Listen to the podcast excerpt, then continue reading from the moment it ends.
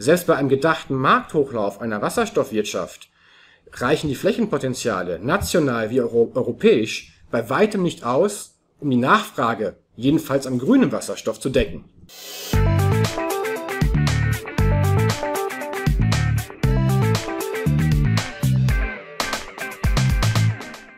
Willkommen zu einer weiteren Folge des Ruhrpots. Thema der heutigen Folge sind Herausforderungen und Potenziale einer sogenannten Wasserstoffwirtschaft. Anlass ist die sogenannte nationale Wasserstoffstrategie der Bundesregierung vom Juni diesen Jahres und flankierend dazu die europäische Wasserstoffstrategie vom Juli diesen Jahres.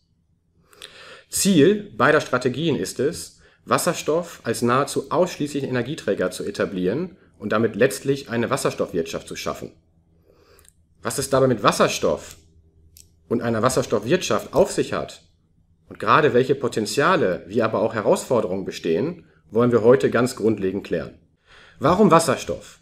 Chemisch betrachtet ist Wasserstoff ein Sekundärenergieträger, da er anders als etwa Kohle nicht in der Natur in freier Form vorkommt, sondern erst hergestellt werden muss. Und gerade anhand dieses Herstellungsprozesses erklärt sich die Farbenlehre von Wasserstoff.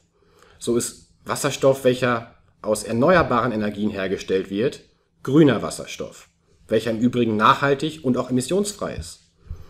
Aus fossilen Energieträgern hergestellter Wasserstoff ist grauer Wasserstoff. Und wenn Wasserstoff unter Nutzung von Atomenergie hergestellt wird, spricht man von violettem Wasserstoff. Wichtig, wie aber auch sehr umstritten, ist im Rahmen der Farbenlehre dabei sogenannter blauer Wasserstoff. Dies ist eigentlich grauer Wasserstoff, dessen CO2 jedoch bei der Entstehung abgeschieden und gespeichert wurde im sogenannten CCS-Verfahren. Das bei der Produktion erzeugte CO2 gelangt also nicht in die Atmosphäre und die Produktion ist damit jedenfalls bilanziell CO2-neutral. Zu beachten ist jedoch, dass dieser blaue Wasserstoff hauptsächlich durch die Erdgasreformierung hergestellt wird, was jedenfalls nicht nachhaltig ist. Ob dies Etikettenschwindel ist oder ebenfalls eine sinnvolle Technologie, sei dahingestellt. Und genau diese Farbenlehre ist im Kontext der Energiewende zu sehen. Und gerade deswegen wird auch auf grünen Wasserstoff gesetzt, da eben genau dieser die erklärten Ziele der Energiewende, wie auch die Klimaziele 2030, 2050 im Rahmen der Nachhaltigkeit wie Emissionsfreiheit erreichen kann. Aus erneuerbaren Energien hergestellter Wasserstoff ist nachhaltig und emissionsfrei. Und schaut man sich die Sektoren an, so könnte im Verkehrssektor die Brennstoffzelle Verbrennungsmotoren ersetzen. Im Wärmebereich könnten in weiten Teilen auch Brennstoffzellen, etwa im Kraft-Wärme-Kopplungsbereich, KWK-Bereich, genutzt werden. Und gerade hier liegt eine erste wesentliche Eigenschaft von Wasserstoff, nämlich seine Eigenschaft als nachhaltiger und emissionsfreier Energieträger, welche alle drei Sektoren dekarbonisieren könnte. Um die Klimaziele 2030, 2050 zu erreichen, müssen erneuerbare Energien konsequent ausgebaut werden und ihr Anteil am Energiemix muss konsequent erhöht werden. Dies verstärkt jedoch ein den Erneuerbaren innewohnendes technisches Problem, nämlich sie sind dargebotsabhängig. Sprich, ihr Stromoutput, ihre Energieproduktion ist immer abhängig von Witterungs- und Umwelteinflüssen, Sonneneinstrahlung und Gezeiten zum Beispiel. So kann es einerseits zu einer Stromüberproduktion kommen, welche nicht gespeichert werden kann, und auf der anderen Seite zu einer Unterproduktion, wo die Erneuerbaren gar nicht genug Energie produzieren können, um der Nachfrage gerecht zu werden. Und hier lag und liegt immer ein Vorteil der konventionellen Kraftwerke im Rahmen einer zentralen Energieversorgung, nämlich dass zum Beispiel Gaskraftwerke ihre Leistung an die Lastkurve anpassen können. Erneuerbare können dies nicht. Und genau hier kommt Wasserstoff als Brückentechnologie ins Spiel, nämlich als Energiespeicher. In Zeiten einer Stromüberproduktion kann der übermäßig produzierte Strom genutzt werden, um in Power-to-Gas-Anlagen beispielsweise Wasserstoff herzustellen. Und dieser so hergestellte Wasserstoff kann dann in Zeiten einer Unterproduktion der Erneuerbaren genutzt werden, um Strom zu produzieren und sich somit an die Lastkurve anzupassen. Und damit würden die Erneuerbaren mit den konventionellen Kraftwerken beispielsweise gleichziehen können.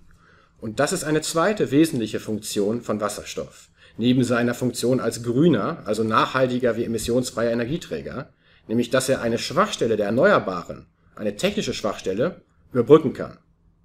Und genau diese beiden Eigenschaften sind der maßgebliche Grund dafür, warum vermehrt auf grünen Wasserstoff gesetzt wird, jedenfalls um die sehr ambitionierten Ziele der Energiewende zu erreichen. Aber ist dieses Konzept nicht so schön, um wahr zu sein?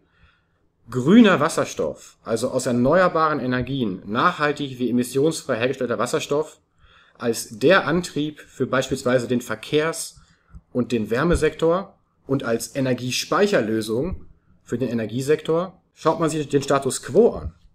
So stellt man fest, dass es keine nennenswerte Infrastruktur gibt für Wasserstoff. Also dieses sehr groß angelegte Konzept, jedenfalls in der Realität, noch gar nicht abgebildet ist. Natürlich gibt es kleinteilige Reallabore wie auch Pilotprojekte oder industrielle Nutzungen von Wasserstoff. Aber der große Maßstab, gerade wie von der Wasserstoffstrategie verfolgt, ist nicht ersichtlich. Das heißt, um eine Wasserstoffwirtschaft zu verwirklichen, ist die maßgebliche Herausforderung zunächst, eine Infrastruktur im weitesten Sinne zu schaffen. Dies beginnt vorgelagert bei einem Förderregime. Und schon hier ist sich festgelegt worden, nämlich maßgeblich auf grünen Wasserstoff. Förderwürdig ist nur grüner Wasserstoff. Zweitens auf Herstellungsebene. Neben Fragen der Anlagenplanung und Genehmigung ist vor allem vom Ende her gedacht eine Frage der Flächenpotenziale äußerst problematisch. Denn hier sind sich alle Experten einig. Selbst bei einem gedachten Markthochlauf einer Wasserstoffwirtschaft reichen die Flächenpotenziale national wie europäisch bei weitem nicht aus, um die Nachfrage jedenfalls am grünen Wasserstoff zu decken. Gerade also im Rahmen der Herstellung von Wasserstoff werden sich früher oder später Importfragen stellen. Und so sind auch schon bereits Partnerschaften etwa mit Entwicklungsländern angedacht, wo eben da grüner Wasserstoff hergestellt werden soll und dann importiert werden soll. Denn nur so lässt sich letztlich die Nachfrage an Wasserstoff, an grünem Wasserstoff, gerade auch in den umfassenden drei Bereichen Energiewende, Energie, Wärme, Verkehr, realisieren. Aber unabhängig von dem Problem der Flächenpotenziale sowie der generellen massenhaften Verfügbarkeit von Wasserstoff stellt sich auch auf Verteilerebene eine große Herausforderung. Denn auch hier besteht nahezu keine Infrastruktur, um den dezentral hergestellten Wasserstoff in nennenswertem Umfang zu verteilen oder den importierten Wasserstoff in nennenswertem Umfang zu verteilen. Eine spannende Frage ist also, gerade mit Blick auf die Kostenintensität von neu zu schaffenden Infrastrukturen, welche bestehenden Infrastrukturen können möglicherweise schon jetzt umgenutzt werden, um eine Wasserstoffwirtschaft voranzutreiben?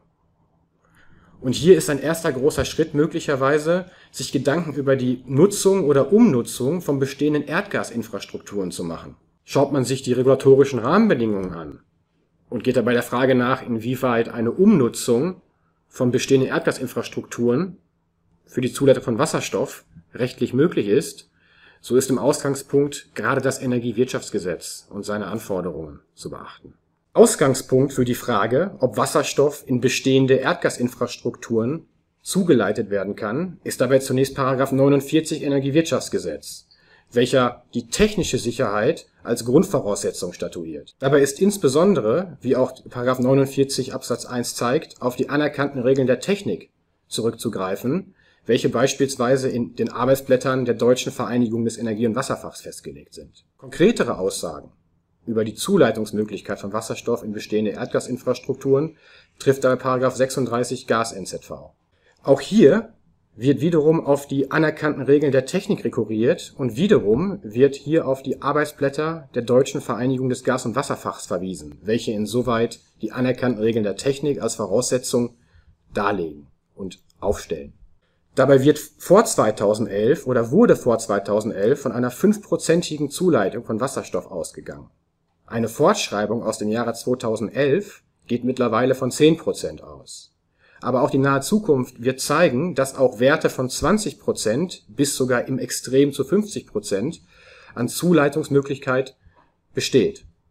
Das heißt, hier können große Mengen Wasserstoff in einem sehr gut ausgebauten Erdgasnetz transportiert werden, sodass jedenfalls ein großer Faktor an infrastrukturellen Voraussetzungen, nämlich der Transport, bewältigt zu sein scheint oder jedenfalls ein großer Beitrag zur Bewältigung dieses Problems geleistet wird. Zusammenfassend lässt sich also festhalten, dass das Konzept einer Wasserstoffwirtschaft mit dem Fokus auf grünen Wasserstoff ein sehr charmantes Konzept ist, welches zum Gelingen der Energiewende maßgeblich beitragen kann. Dies gerade auch aus dem Blickwinkel der Sektorenkopplung, also das Nutzen von grünem Wasserstoff in allen Bereichen der Energiewende. Aber man darf auch nicht vergessen, dass dieses Konzept eine maßgebliche Voraussetzung hat, nämlich das Bestehen einer Infrastruktur oder jedenfalls den Aufbau einer solchen Infrastruktur.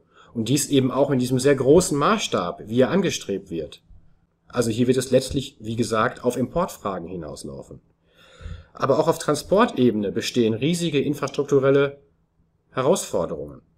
Denn ein Transportnetz für Wasserstoff, jedenfalls ein reines Wasserstoffleitungsnetz, besteht allenfalls in industriellen Anwendungsbereichen. Ein Zurückgreifen auf bestehende Erdgasinfrastrukturen bietet daher sowohl einen riesigen Kostenvorteil wie aber auch einen riesigen Zeitvorteil. Und genau damit ließe sich ein maßgebliches Problem des Aufbaus einer Wasserstoffwirtschaft lösen, nämlich das Transportproblem. Wie sich das Wasserstoffkonzept der Bundesregierung wie auch der EU entwickeln wird, bleibt abzuwarten.